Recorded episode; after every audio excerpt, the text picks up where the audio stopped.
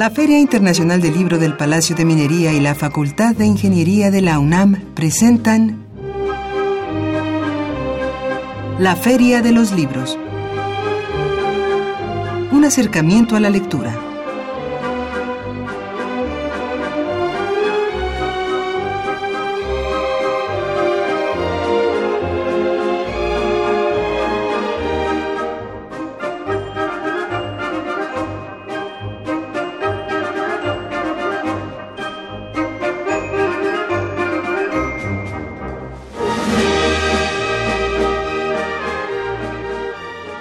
Amigos, muy buenas tardes. Es un gusto encontrarnos nuevamente en este espacio de la Feria de los Libros, hoy lunes 10 de julio del 2017, en un programa grabado no tendremos la oportunidad de recibir sus llamadas, pero sí sus mensajes a través de nuestras redes sociales, arroba ferialibros y arroba arfaxadortiz, pero antes los saludamos con el gusto de siempre en los controles técnicos Miguel Ángel Ferrini, en la producción Miriam Trejo, Marco Lubián comandando nuestra cuenta en Twitter y aquí en la mesa de conducción es un gusto saludar a Leslie Terrones. Leslie, muy buenas tardes.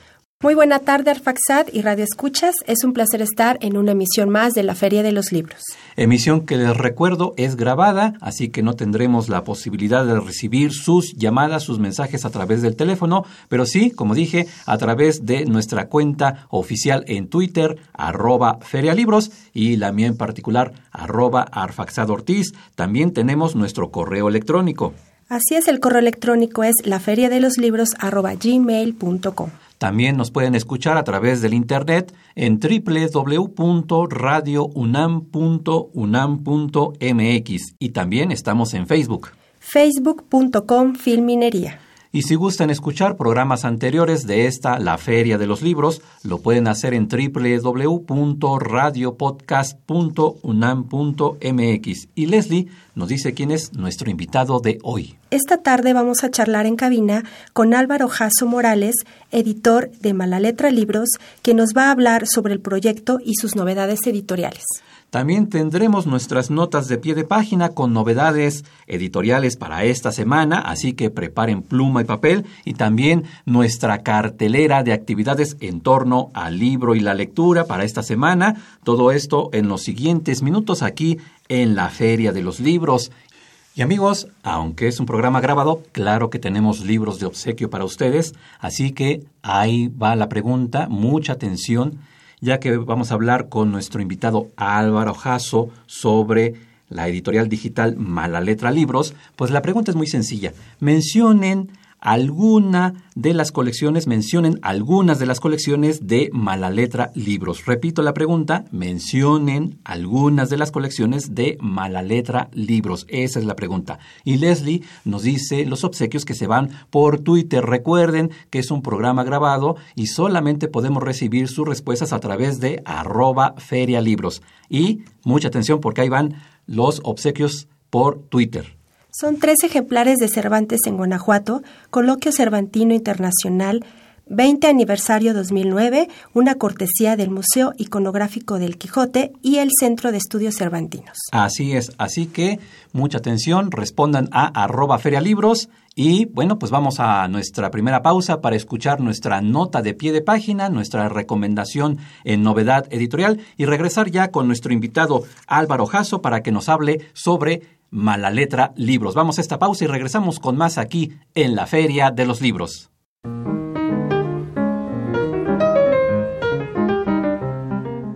Notas de pie de página.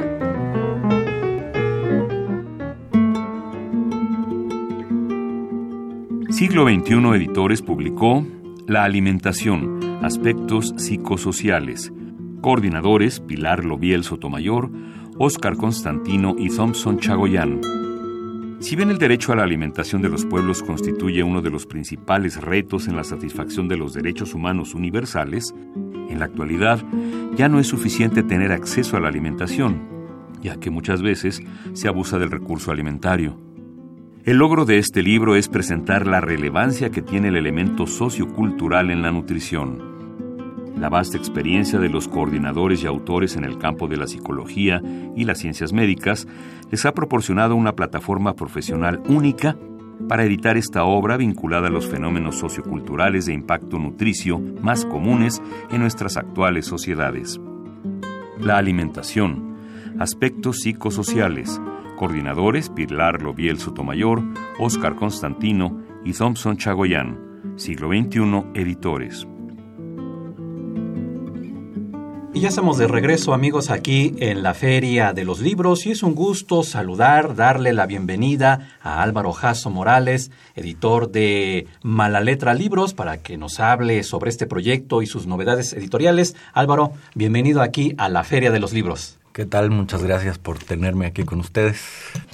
Bienvenido, Álvaro Jasso, y bueno, en este caso Mala Letra Libros, que sabemos que es una editorial independiente, eh, de cierta manera pionera del libro digital y que explora esta, esta frontera, ¿no? Se podrá decir así. ¿Por qué eh, apostarle al libro electrónico en México?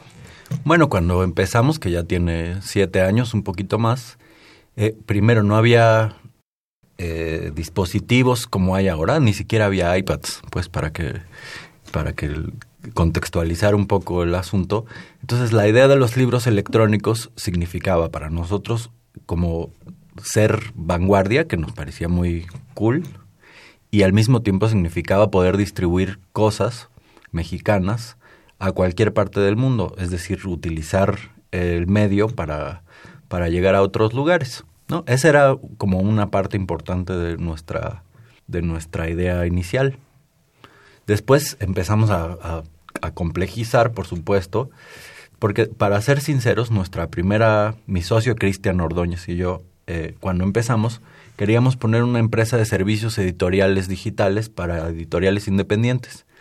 Pero cuando empezamos a ir con las editoriales independientes nos dijeron que, que no les interesaba, que los libros electrónicos nunca iban a existir, no iban a ser importantes, que incluso está el chiste este de en ese tiempo no había ni, ni teléfonos como hay ahora, ni tabletas, ni Kindles, ni prácticamente nada.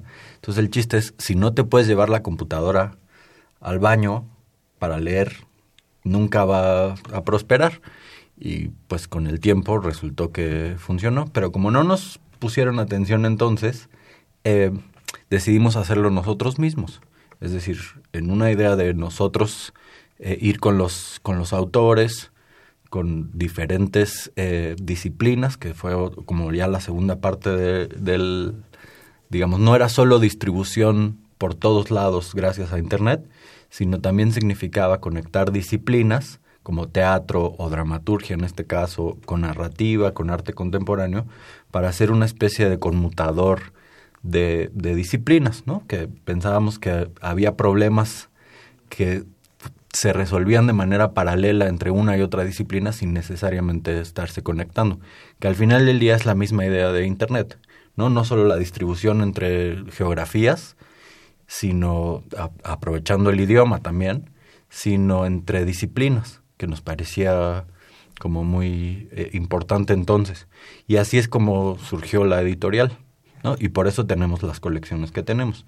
Es decir, tenemos una colección de dramaturgia, que fueron los primeros que aceptaron eh, hacer libros electrónicos, porque incluso los narradores eh, lo veían con mucha desconfianza entonces. No había, Amazon no era lo que es, iBooks, la tienda de Apple no existía, eh, por supuesto Gandhi no pintaba o, una serie de, de, cosas que han sucedido con el tiempo no pintaban. Y los dramaturgos que no necesariamente piensan en la publicación como su producto final, sino más bien en la puesta en escena, estaban más, más abiertos a la, a la idea de, de publicar en electrónico. Les parecía como novedoso y una forma de distribuir su trabajo.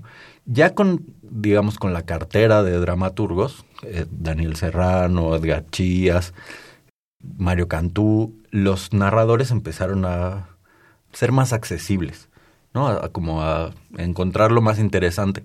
Y entonces así comenzamos la, la colección de narrativa, ¿no? O sea, fue como, como un proceso que cuando empezamos ellos no nos, no nos tomaban como tan en cuenta, no veían en el libro electrónico una posibilidad real, que ahora, se, ahora es muy claro que es una posibilidad bastante real. Y al final, eh, el último, la última colección ya madura que logramos hacer es una colección de arte contemporáneo. Lo que hicimos es invitar artistas plásticos contemporáneos a hacer del libro electrónico una reflexión sobre el libro, en el libro electrónico una reflexión sobre el libro, ¿no? Y entonces ahí pedimos una, una beca editorial a la Fundación Jumex y con eso pudimos empezar a hacer la, la digamos, la primera parte de esa colección que tiene eh, Abraham Cruz Villegas, eh, eh, Jonathan Hernández, Nuria Montiel, varios artistas que son bastante reconocidos. Normalmente tratábamos de hacer una un balance entre ah, nombres, digamos, consagrados, por decirlo de alguna forma, y, autores o artistas o dramaturgos eh, más emergentes, ¿no? Que fuera como un espacio, en esta misma idea de, de, funcionar como conmutador, de conectar eh, historias entre una generación y otra generación, una disciplina, otra disciplina, y así fuimos como produciendo. Con el tiempo, la, las colecciones más sólidas son las de narrativa al final, porque teatro o, dramaturgia y arte son muy interesantes, pero tienen pocos lectores, vamos a decirlo así. No, no hay, mucha más gente interesada en, la novela, en el cuento, que en leer teatro o eh, o, hasta en la misma prosa, ¿no? O, sí, el prosa. Después con los ensayos se nota, se nota que hay más o menos. Y entonces así, em, como ya eso entendido, nos fuimos no más fuertes sobre, sobre la narrativa, que en, el fondo es como el lugar de donde nosotros eh, nos sentimos más, más parte, es decir, no nos sentimos tanto parte del, gremio teatral ni del artístico, sino más bien parte del, del editorial y literario. Y así empezamos a trabajar después. En esta misma idea de, de conectar, lo que hicimos como Cristian y yo no pertenecíamos a ninguno de estos gremios propiamente, nuestra forma de trabajar fue eh, invitar editores que colaboraran con nosotros, que no eran necesariamente editores, sino gente que se encargara de curar, por, por decirlo de alguna manera, las colecciones. Y así invitamos a Paola Jasso para la de, la de arte contemporáneo, a Alejandra Serrano para la de dramaturgia y a Eugenio Santangelo para la de narrativa, que ahora él eh, cambió un poco el asunto e hizo una nueva que se llama Heteroglosia. o sea, es como una especie de, de colección de narrativas experimentales, vamos a decirle así. O sea, son cosas serias, son cosas muy específicas, y así lo, lo fuimos sacando.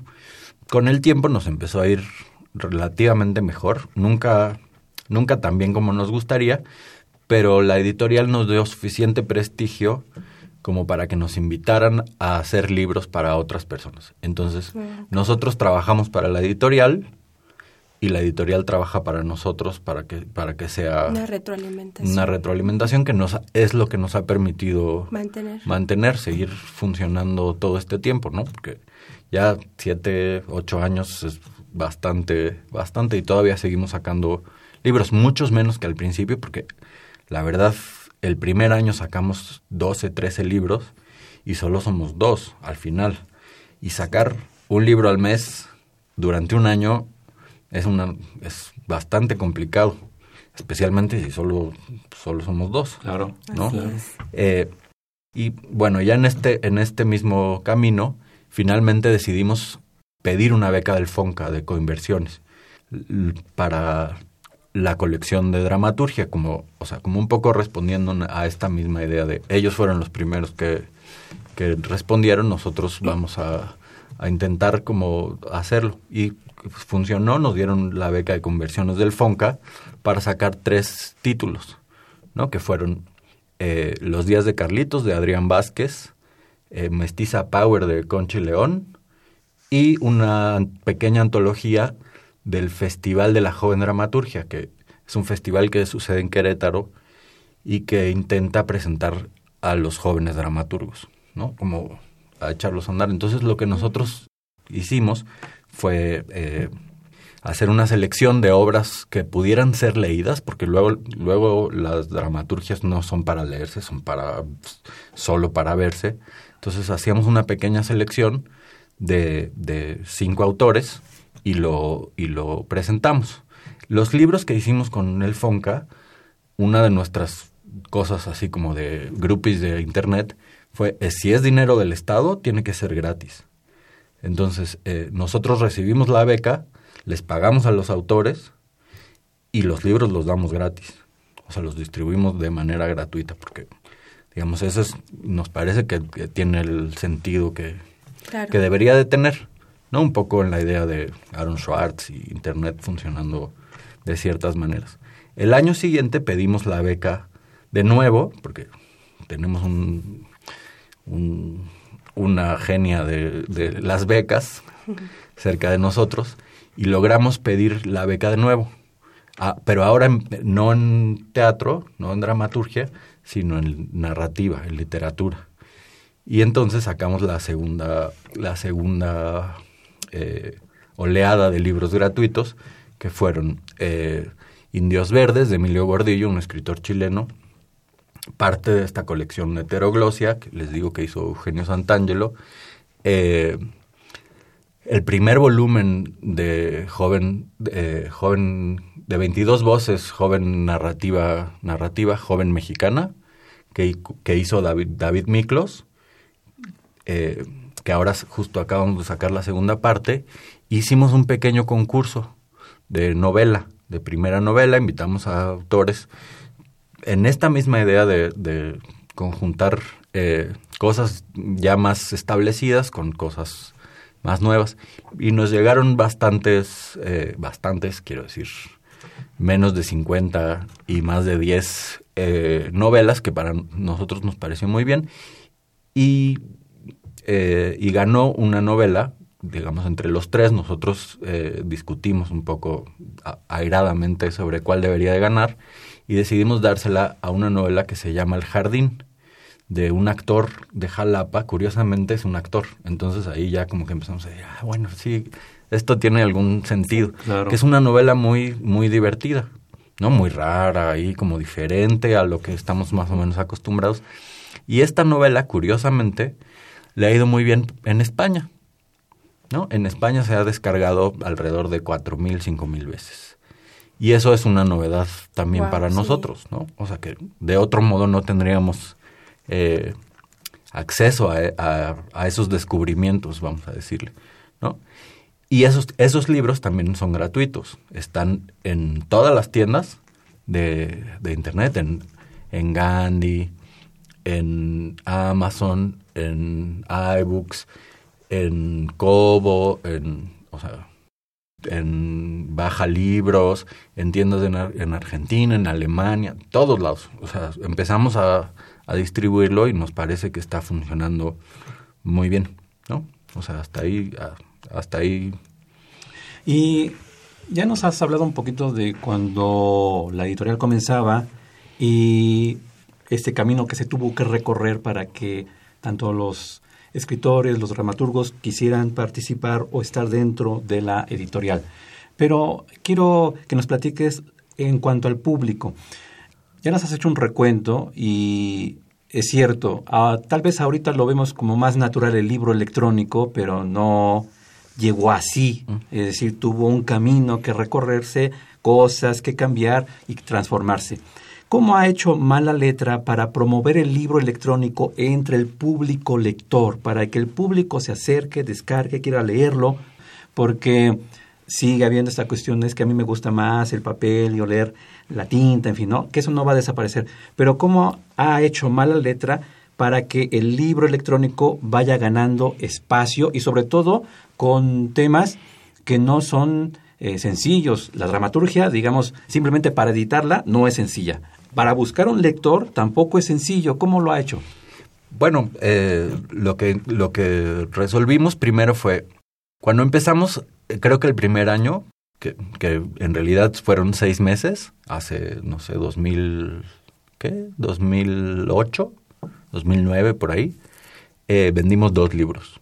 Y fue muy descorazonador para nosotros porque pensábamos en ese entonces, como supongo que todavía sucede seguido, que solo con subir algo a Internet automáticamente va a, prosperar. Y eso no pasa así, hay que hacer mucho trabajo de, de promoción, digámosle así.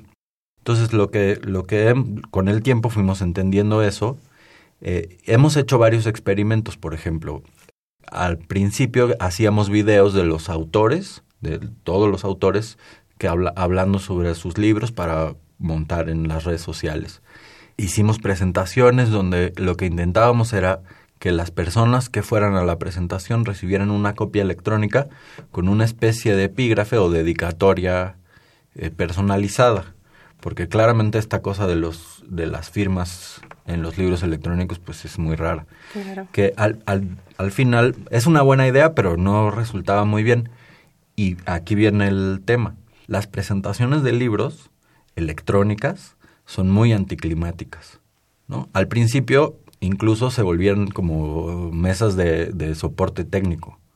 O sea, en vez de hablar de, del libro... O mesas de discusión sobre el tema. Sobre cosas electrónicas. pero peor. O sea, es, oye, ¿cómo hago para abrir el PDF de mi abuelita? Sí. Y es que no lo puedo ver, no lo descargo. ¿Cómo? ¿Qué, tengo? ¿Qué truco, no? En vez de centrarse en el libro como tal. En el título, sí. y eso nos, nos desesperaba un poco.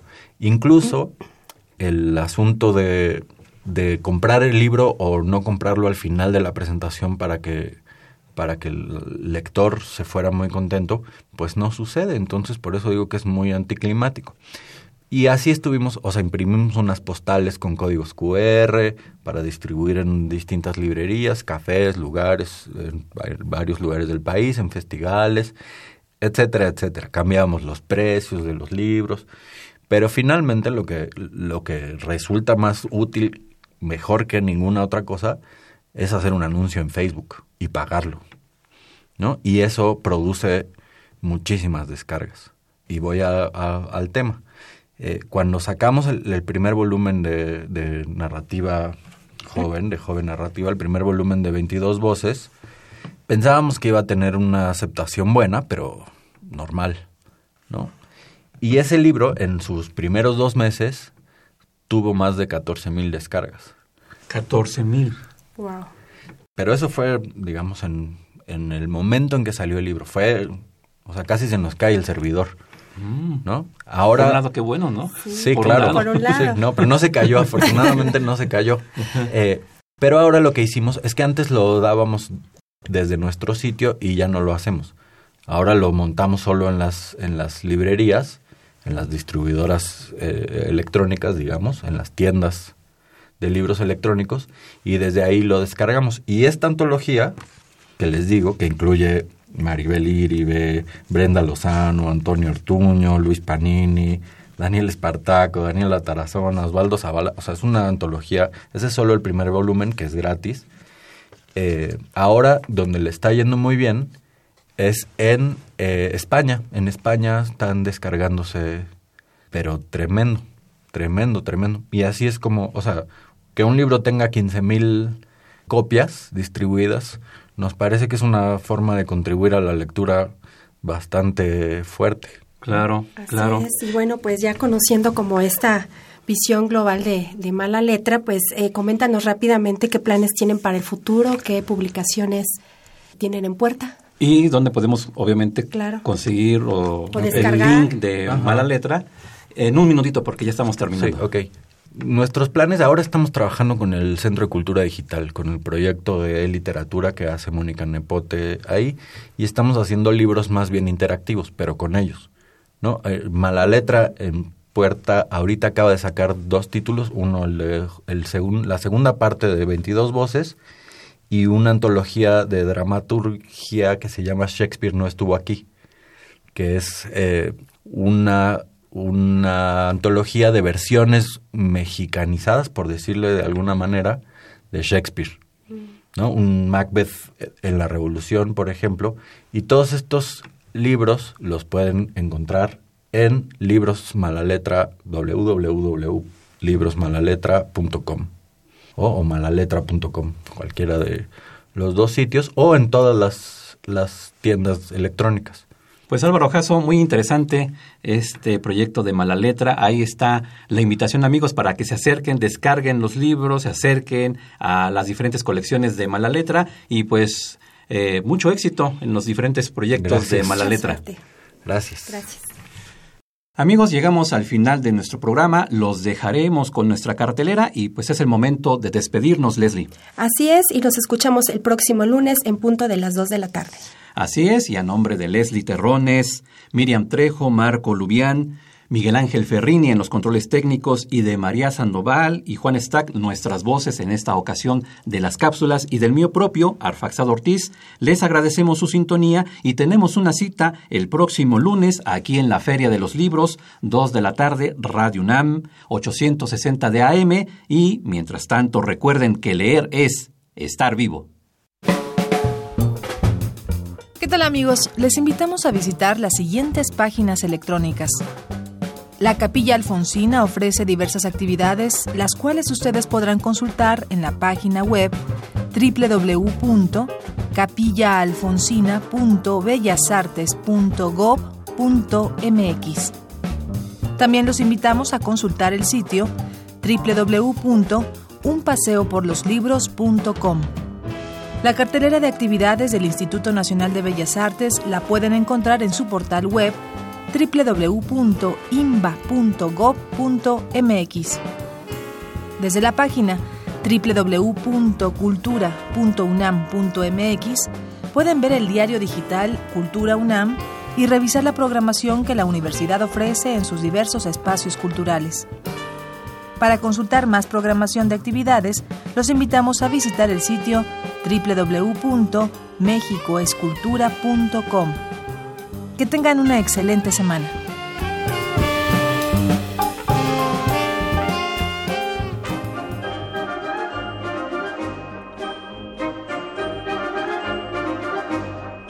La Feria de los Libros. Un programa de la Feria Internacional del Libro del Palacio de Minería que organiza la Facultad de Ingeniería en coproducción con Radio UNAM. Idea original Fernando Macotela.